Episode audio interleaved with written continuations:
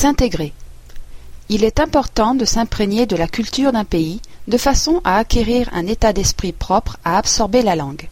Toutes les rencontres ne sont pas agréables ou accueillantes, mais vous devez persévérer. Quelquefois vous rencontrez de la résistance parce que vous êtes étranger. Ce phénomène n'est pas particulier à une culture, et il peut se rencontrer à tout moment. Mais la plupart des rencontres seront agréables et mémorables.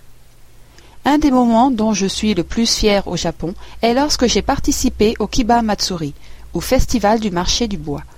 J'étais membre d'un des nombreux groupes de jeunes gens portant des shorts blancs ou les reins drapés, une veste happy en coton et un hachimaki autour de mon front.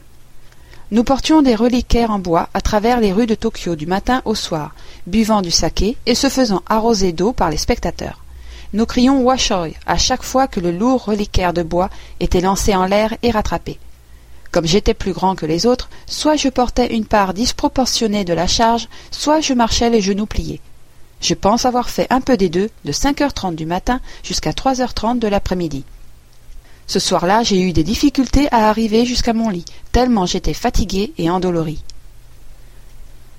J'ai souvent remarqué que les étrangers qui ont étudié le japonais atteignaient le maximum de leur capacité linguistique à la fin de leur période d'apprentissage. Une fois lancés dans la vie professionnelle japonaise, ils en revenaient à vivre en anglais, et leurs compétences en japonais se détérioraient. Ils ne sont jamais allés assez loin pour que la vie et le travail en japonais leur semblent naturels j'ai délibérément pris une approche différente ce qui ne voulait pas du tout dire que je ne pouvais pas aussi vivre en anglais avec les autres Canadiens. Cela voulait simplement dire que je m'étais engagé dans une autre option, celle de vivre en japonais. La tendance que nous avons à être plus à l'aise dans notre propre communauté culturelle est normale. Cependant, elle n'aide pas notre apprentissage linguistique. Une fois que vous vous êtes réellement impliqué dans la langue locale et que vous vous êtes fait des amis et connaissances professionnelles locales, les différences entre les gens deviennent moins évidentes que les similarités. J'ai vraiment apprécié mon séjour de neuf ans au Japon. J'en suis ressorti avec une grande appréciation de la culture japonaise et du raffinement que les Japonais mettent dans de nombreux aspects des activités humaines quotidiennes. Je suis conscient des différences culturelles entre les peuples, exactement de la même façon que je remarque les différences de personnalité entre les individus. Cependant, ma compréhension de la similarité essentielle de tous les êtres humains n'a été que confirmée pendant mes neuf années au Japon.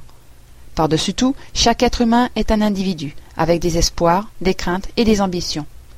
Nous cherchons le confort en appartenant à des communautés, qu'elles soient locales, nationales ou religieuses. Cependant, une sensation encore plus grande du confort est offerte à ceux d'entre nous qui comprennent que, en tant qu'individus, nous sommes tous des membres égaux de la famille humaine. Le Japon fait aujourd'hui face à de nombreuses difficultés économiques. La structure traditionnelle hiérarchique de la société japonaise a inhibé l'apport des générations les plus jeunes dans la résolution de ces problèmes. Cela va probablement changer. Dans ce que Kenichi Omae, un penseur japonais de premier plan, appelle le monde moderne sans frontières, une connaissance plus grande des langues étrangères assurera une plus grande diversité de perspectives sur les questions affectant la société japonaise.